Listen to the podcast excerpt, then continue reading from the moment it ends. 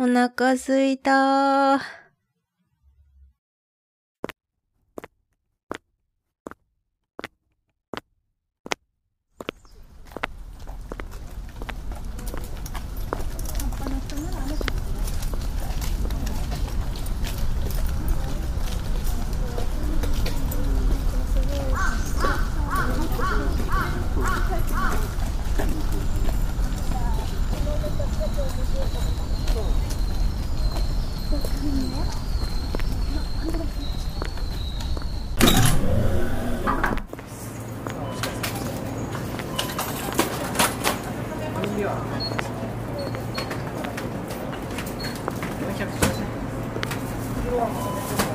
のヨーグルトにしようかな。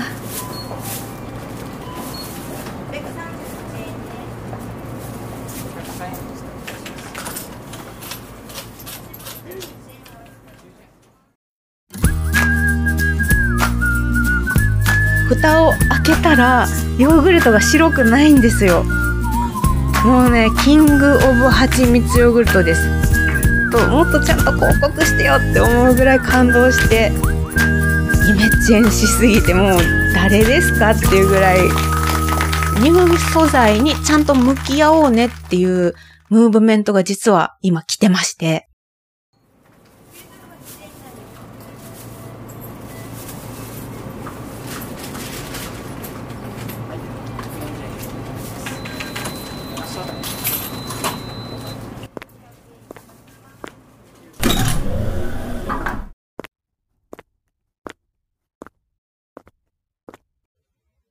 ほな、行こか。向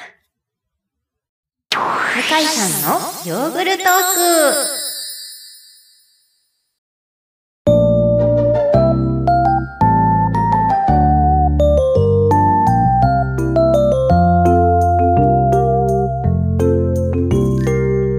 こんにちは。ヨーグルトマニアの向井千佳です、えーして生き抜くラジオを曲がりして、ヨーグルトの情報を発信させてもらってます。今回で3さじ目になるんですが、うん、2週間に1回ぐらいのペースを目指してたんですけど、今回ちょっとだけ遅くなっちゃいました。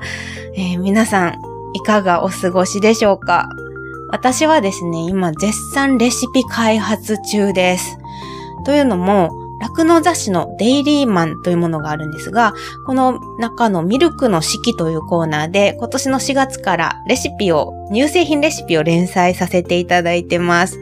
で、えっとね、ヨーグルトマニアなので、ヨーグルトのレシピがメインなんですけど、毎月必ず一つ脱脂粉乳のレシピも入れるというマイルールを使っ作ってまして、うん、毎回ね、ああだこうだ悩みながらレシピを開発していくんですけど、なんか私全くスイッチが入ってない時はさっぱり思いつかないんですけど、一度パチッとスイッチが入るとめちゃくちゃ思いついて、もう食材買いまくってずっと料理してずっと食べてるっていう期間がなんかあるんですよね。で、今ちょうどそのスイッチが入ってる真っ最中で、どんどん食べてるんで、懸垂ができなくなってます。悲しい。上がらない。体が重い。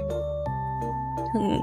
で、雑誌のレシピって、開発して、提案書に起こして、で、OK もらったら撮影して、で、えっ、と、レシピの作り方とか材料とかの原稿を書き上げて、で、えっ、と、ゲラーもらって構成して、えー完成して印刷して、皆さんのお手元に届くという工程があるので、あの、2、3ヶ月先のレシピを試作しないといけないんですよ。で、今ね、すごい困ってるのが、クリスマスの12月のレシピを考えたいのに、いちごがなかなか手に入らんとか、1月のおせちの余り物でできる乳製品レシピを考えようと思うんですが、そうするとおせちを一回作らねばならないとかね、なかなか季節を先取りして試作するっていうのは手間がかかるし、材料が手に入らないしっていう苦労をしながら頑張ってます。うん。で、試作の材料費ってね、いただけるわけではないので、あんまりにもここをなんかこう、果物、季節関係なく売ってるような高級青果店とかに行ってしまうと赤字が出てしまうので、そこもね、うまくやりくりしながら考えないといけないんで、なかなか燃える案件ですね。うん。で、えー、6個レシピを考えて提案書に起こさねばならないので、今ね、いろいろ頑張ってます。で、やっぱり試作するときってちょっとずつ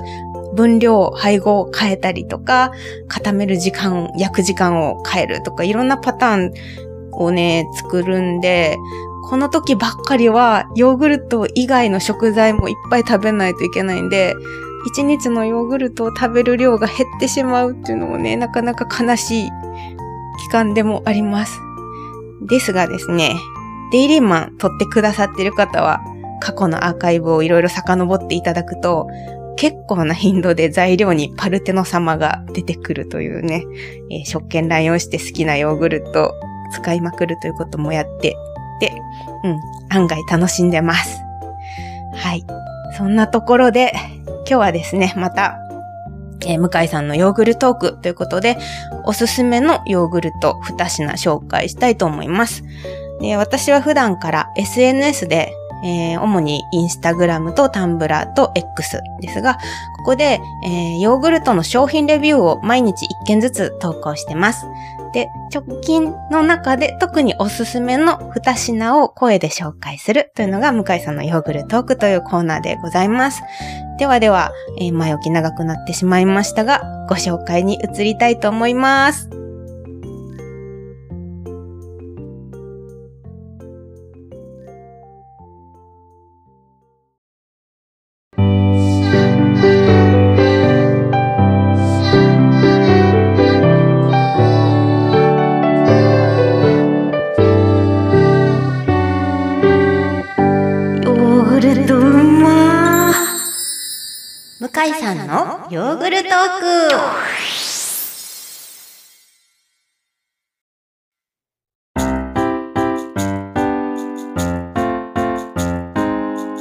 はい。では、1点目。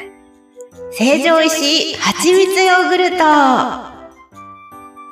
こちら10月5日にレビュー投稿させていただいたんですけど、確か商品自体はもう今年の7月頃から棚に並んでたかなと思います。あの高級スーパーの成城石井さんのプライベートブランドのヨーグルトなんですけど、成城石井さんってもともと一応プライベートブランドのヨーグルトはあったんですけど、去年、去年か今年ぐらいからね、すっごい力を入れてるっぽくて、種類がどんどん増えてきてるんですよ。で、この蜂蜜ヨーグルトの何がすごいって、もう蜂蜜しか使ってないっていうところです。うん。何のことでしょうかと思う人も多いかと思うんですが、市販の蜂蜜ヨーグルトって名の付く商品って、大体はお砂糖と蜂蜜を併用して甘みをつけてらっしゃるんですね。で、神経を集中させると、まあ、蜂蜜の香りがするかなっていうぐらいのものか、あるいはもう香料でしっかりと蜂蜜の香りをつけましたっていうような商品か、だいたいその2択だったんですけど、この成城石井さんの蜂蜜ヨーグルトは、もうね、贅沢に蜂蜜を12%も使ってらっしゃって、で、原材料も乳素材と蜂蜜だけなんですよ。で、もう蓋を開けたら、ヨーグルトが白くないんですよ。蜂蜜色。何色って言ったらいいんだあの、クリーム色みたいな感じになってて、わあ、これ12%も蜂蜜入れるとこんな色になるのっていうような、もう、開けた時のビジュアルの喜びから入りまして。で、もう一口食べるとは、もうこれは誰が何の前情報もなくどう食べても蜂蜜って絶対にわかるっていうぐらい蜂蜜の味がするんで、もうね、キングオブ蜂蜜ヨーグルトです。間違いなく日本で売ってる蜂蜜ヨーグルトの中で一番わかりやすい蜂蜜ヨーグルト。で、うん、もちろんね、乳素材の方もなかなかのこだわりで、生乳85%でございます。で、残りの3%は脱脂濃縮乳らしいです。で、えっ、ー、と、生乳がですね、水穂農場さんってあれは日本最大と言っていいんでしょうか。巨大な農業法人さんがあるかと思うんですが、それの茨城県の農場さんの生乳を使って、茨城乳業さんが製造されていらっしゃいます。でミルクの方は優しいコクがあって、もう蜂蜜の味とよく溶け合ってめちゃくちゃ美味しかったんで、ぜひお近くに成城石井さんがある方はヨーグルトコーナー覗いてみてください。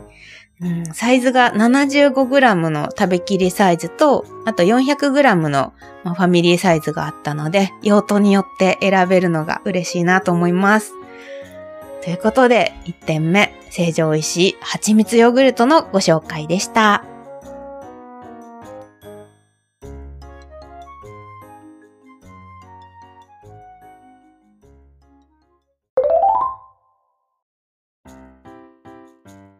続きまして2点目。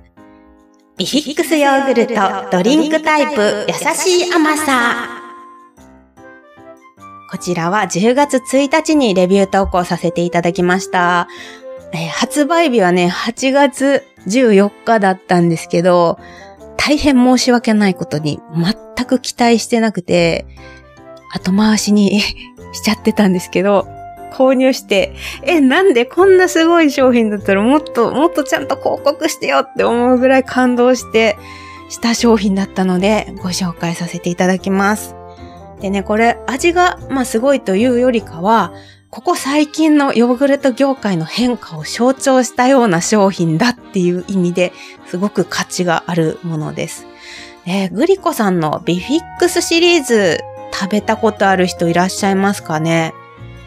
えー、375g サイズで売ってるのがメインの商品、食べるヨーグルトのメイン商品なんですけれども、えー、お召し上がりになったことある方はイメージつくと思うんですが、脱脂粉乳が主原料で、えー、ゼラチンとか香料、増粘剤、酸味料みたいなものがいろいろ入ってて、すごくなんというかこう、デザインされた味なんですよ。で、いわばお菓子のようなうん、派手な味付けのヨーグルトなので、私みたいなお乳の味わいが大好きですみたいな人にはちょっとね、好みじゃないヨーグルトなんです。ごめんなさい。で、逆に言うと、だから、乳っぽさが苦手とか、発酵の酸味が苦手だけど、腸活はしたいんですみたいな人がいたら、もうめちゃめちゃおすすめですっていうような商品でして、で、過去にドリンクタイプも出たことはあったんですけど、それもまたなんかこう乳酸菌飲料みたいな香料で味が作られたものだったので、まあ好みじゃないなと思ってリピートもしてなかったんですよ。で、そんな b フィックスからですね、またドリンクタイプが出ましたよということだったんで、うん、まあ、売ってたら買おうかなぐらいに思ってたんですが、ですが、なんとね、これ、生乳40%ってなってたんですよ。え、ビフィックスで生乳40%なんてあり得るのっていう、そこにめちゃくちゃびっくりして、うん、早速飲んでみたんですけど、もはやね、もうイメチェンしすぎてもう誰ですかっていうぐらいビフィックスじゃないヨーグルトになってました。で、これね、香料とかの添加物が一切入ってないんですよ。で、甘みもちゃんとお砂糖で、甘味料系のものが使われてなくて。で、乳素剤とお砂糖以外で足してるものといえば食物繊維だけっていう非常にシンプルなものが出来上がってました。もう本当にビフィックスがわかる人はこれ聞いたらびっくりしてくれてますか？してくれてますかね？私だけやったらどうしよう。で、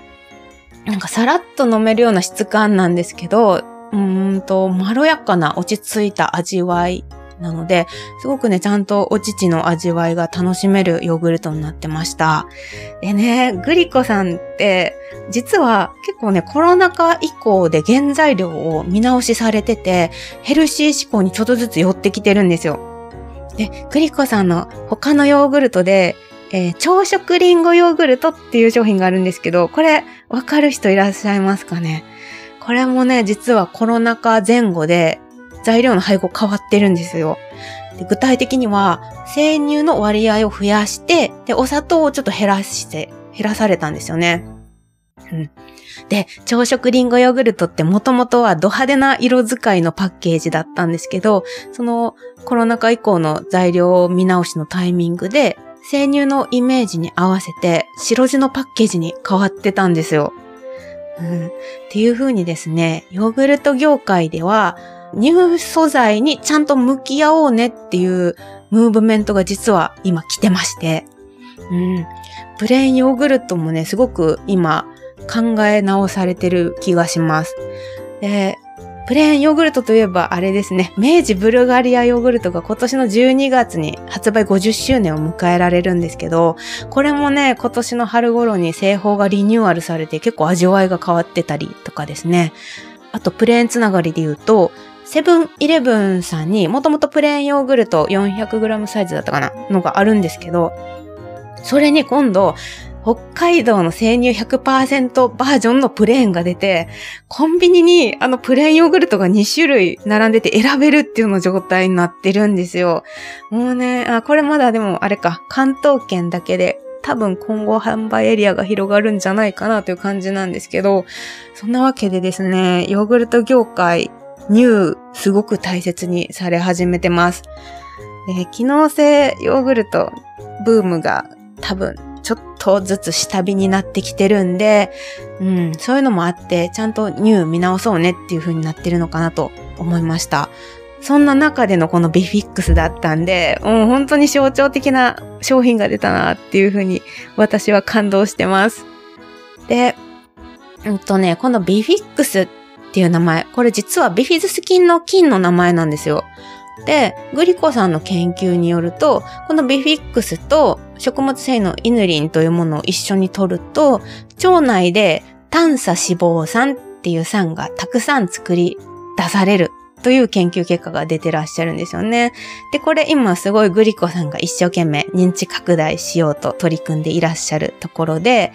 綾瀬はるかさんの CM で、あの、炭素脂肪酸とかビフィックスとかね、見たことある方いらっしゃるんじゃないでしょうか。いいこと見つけたんさーっていうあの CM です。わかるかな？でね、あれ、朝はたんさーって歌ってると思ってたら、実はね、アンサーはたんさって歌ってたんですって。っていうのを共感してくれる人いますか？私あれ、朝に炭素脂肪酸を作るヨーグルトを食べてねっていう CM だと思ってたんですよ。でもちゃんと調べたら、アンサー、答えのアンサーね。アンサーは炭素って歌ってらっしゃって、なんか太りにくいっていうことのアンサーは炭素だったっていう、なんちょっとわかりにくい CM だったんですよ。で、これ何のことかっていうと、炭素脂肪酸って、あの、いろんな働きがある中で、太りにくくなる働きがあるらしいんですよね。うんと、脂肪細胞に栄養が取り込まれるのを防ぐ働きっていうのがあるらしいんですよ。なので脂肪細胞がお育ちにならないということで太りにくい。だからビフィックスを食べる習慣をつけると太りにくいんじゃないだろうかというのを CM で綾瀬はるかさんが歌ってらっしゃったんですよね。うん。なので、ちょっと私は私はもうヨーグルトを食べ過ぎて太るタイプの人間なんでもう何とも言えないんですが、体型維持にビフィックスがお役立ちになるかもしれませんというお知らせでした。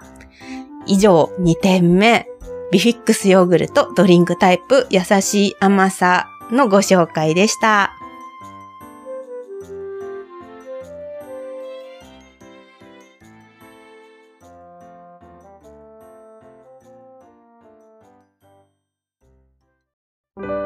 お乳の味わいがじわーって出てくる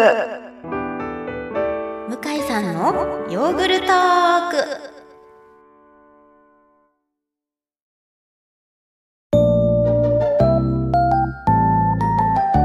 さて、そんなわけで、今回も2種類のヨーグルトご紹介させていただいたんですけども、いかがでしたでしょうかヨーグルトはね、毎年春と秋に新商品が出るんで、今ちょうどこの10月は新商品ラッシュの真っ最中です。また、いろんな最新情報をですね、私の SNS で投稿していきますので、よかったらフォローしてください。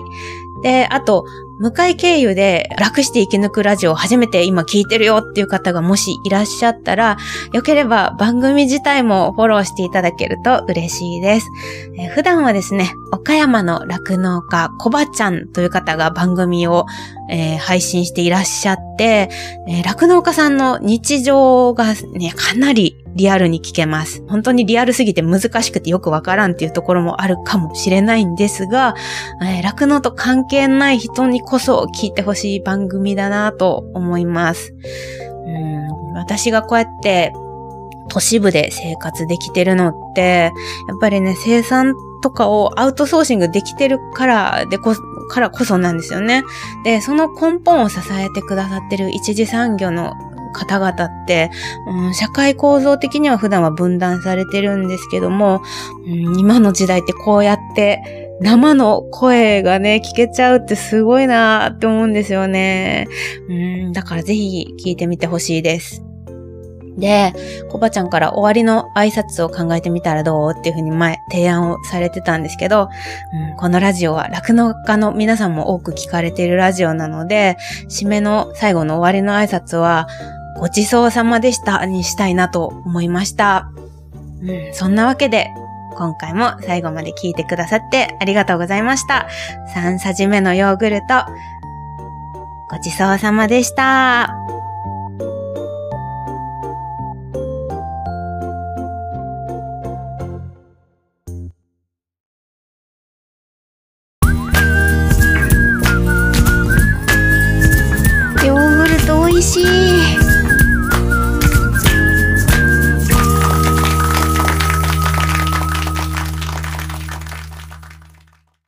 ハッシュタグでつぶやこう牛乳でスマイルプロジェクトはい。ということで、お聞きいただきました、向井さんのヨーグルトーク3さじ目。ということで、いやー、ね、向井さん、デイリーマンのレシピ開発ですごくね、忙しくされている中、こういった形でまたね、音源の方を送っていただきまして、本当にお忙しい中、ありがとうございました。ということで、今回ね、紹介していただいたレシピは、成城石井の蜂蜜ヨーグルトと、ビフィックスの、何でしたっけ？ヨーグルトドリンクタイプということで、2点ね、紹介していただきました。いや、めちゃくちゃ食べたくなりましたね。まずね、この成城石の蜂蜜ヨーグルトなんですけども、めちゃくちゃ美味しそうですね。っていうのが、僕ね、向井さんと出会って、初めてヨーグルトに蜂蜜が合うってことをね、知った口なんですよね。あの、パルテノ様に蜂蜜がついてて、それをね、混ぜて、初めてね、蜂蜜とヨーグルトのコラボっていうのをね、えー、させていただいて、食したわけなんですけども、蜂蜜がまあ合う。ヨーグルトにね。で、この、成城石井さんの蜂蜜ヨーグルトなんですけども、なんと生乳が85%も使われておるということで、なんともね、今ね、厳しい酪農情勢の中、ありがたいですよね。たくさん生乳を使っていただいて。で、向井さんおっしゃってましたけども、蜂蜜ヨーグルトならこれ、キングオブ蜂蜜ヨーグルトとまでね、断言されておりました。これはもう、成城石行くしかないですね。で、岡山成城石井ないんちゃうかなとか思ったんですけども、あるんです。岡山駅にあるんですよね。サンステっていうね、えー、ショッピング施設にあります。なので、僕もね、ちょっと間見つけて、時間見つけてね、買いに行こうというふうに思っております。まあ、ちょっとね、ただ遠いんですよね。往復すると1時間ぐらいかかっちゃうから、まあそんなね、もし近所にないあなたに朗報です。なんと、成城石井さん、オンラインショップがございます。ぜひね、で、オンラインショップの中にも、ちゃんとこれ売ってました。で、僕で合わせて買いたいのが、東京に住んでた時よく買ってたのが、成城石井さん、プレミアムチーズケーキっていうのもね、結構有名なんですよね。で、僕好きでよく買ってたんですよね。まあ、あ高級な食材が売ってるってことで有名な成城石井さんなんですけども、ぜひね、えー、蜂蜜ヨーグルト皆さん、東京で聞いてる方も多いと思いますので、今日はね、成城石井さんによって、このヨーグルト買って帰ってみてはいかがでしょうか。はい。で、2点目なんですけども、ウィフィックスのヨーグルトドリンクタイプということで、ちょっと僕ね、これ存じ上げてなかったんですけども、うーん、いやー、面白いですね。向井さんが話していたストーリーっていうのが、まあ、あ時代に合わせて中身を変化させてって、今までだったらありえなかった、なんと生乳を40%も使って、えー、作られたということで、まあこれが、なんだろう、今までだったら、なんだろう、生乳をそこまで使ってなかったのに、えー、まあどうなんですかね。このヨーグルト業界全体で、まあ、生乳の価値を見直していこうっていう話もされておりました。生乳をふんだんに使ったヨーグルトっていうのが増えてる中、ビフィックスさんも生乳をたくさんね、使って、えー、作ったということで、で、これね、このヨーグルトはごめんなさい、知らなかったんで、ぜひね、飲んでみたいと思うんですけども、僕大好きだったのは朝食ヨーグルト。朝食リンゴヨーグルト僕大好きでよく食べてた記憶があります。最近はね、手に取ってなかったんですけども、はぁと思ってね、こうこれも時代に合わせて、えー、ド派手なパッケージから白地のパッケージに変わったとかね。ヨーグルトにもね、こんなこと知らなければ、目の前にただただヨーグルトがあるだけなのに、そういった背景のストーリーを知っているとね、え、価値が上がりますよね。うん。ということで、この2品ね、ぜひ皆さん試してみてはいかがでしょうか。まあそんな感じで、向井さんにはね、今後も2週間に1回ぐらいのペースで、このヨーグルトの紹介を2品ずつしていっていただけるという予定なんですけども、で向井さんがね、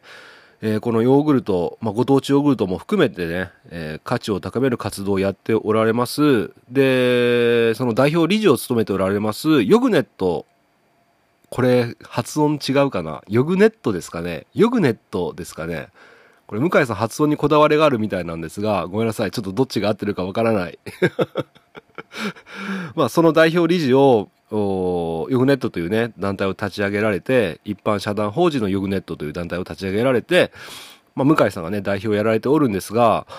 あなんとですね、この一般社団法人ってね、非営利団体なんですよね。うん。で、まあ、あの、かといって、えっ、ー、と、何かをやってね、収益を得ちゃいけないっていうわけではないんですが、あまあ、この団体、まあ、団体と一般社団法人っていうのはね、えー、会員制っていうのがまあ、システムというか、そういうのがありまして、このヨグネットさんがやってる活動にね、賛同するっていう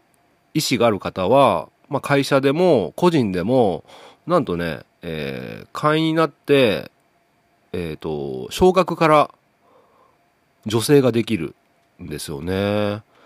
うん。で、実は僕も、会員になってます。で、えっ、ー、と、なんだっけな。何を落としたかな。会員になってるんです。女性会員だったかな女性会員だったのはず。はい。ごめんなさいね。女性会員、あ、え、ちょっと待って。3、ちょっと待ってね。はい、すいません。今一旦切って調べたんですけども、違和感を感じたんで、ちょっとまずいと思って調べたんですけども、女性会員ではなくて、まあ似たようなもんなんですけども、三女会員ですね。に、まあ、個人でもなれるということで、えー、僕、まあ、あの、向井さんがやってる活動っていうのは非常にね、えー、この酪農業界にとって価値がある活動だと信じてますので、え、僕も、支援したいということで、まあ、見てたらね、え支援できるシステムがありましたので、会員になって、えー、まあね、えー、微力ではありますが、あ参助会員として、えー、登録させていただきました。で、それをヨグネットさんのホームページで見れるんですけども、まあ、いろんなね、全国のご当地の、えー、メーカーさんとかが、あの、参助会員とかね、あの、ちゃんとした会員として登録されておるんですが、なんとその中にね、僕登録した後に気づいたんですけども、目ざといですね。あの、富山県高岡市のクローバーファームの青沼さん、青ちゃんも、ちゃっかりね、会員になってました。先越された って思ったんですけども、さすが青ちゃんだなと思って、うん。まあ今ね、脱脂粉乳の問題とか、もろもろね、酪農情勢っていうのはまだまだ厳しい状態なんですけどもね、まあヨーグルトが本当にね、たくさん売れると、全然その、今厳しい状況っていうのもね、変わってくると思いますし、やっぱりね、向井さんが紹介するヨーグルトっていうのは、もうインフルエンサーですからね、向井さんは。本当にね、食べたくなる。で、この番組を聞いてくださった方も食べたくなって、この間の二宮さんじゃないですけど、電話までしてね、どこに売ってるか確認して買ってくれるっていうね、行動につながるんですよね。だから、それはね、僕には真似できないことですし、向井さんがヨーグルトマニアだからこそ発信できるっていうのがありますので、まあそういった活動をね、微力ですが応援したいと思いますので、で、今聞いてるあなたもね、ヨグネットさんのホームページから会員になることができますので、もしね、えー、お時間ある方とか、向井さんのことをね、応援したいって方はね、ぜひぜひ、えー、ご検討いただければと思います。まあ、そんな中、あ11月3日、土日ミルクフェスっていうのがね、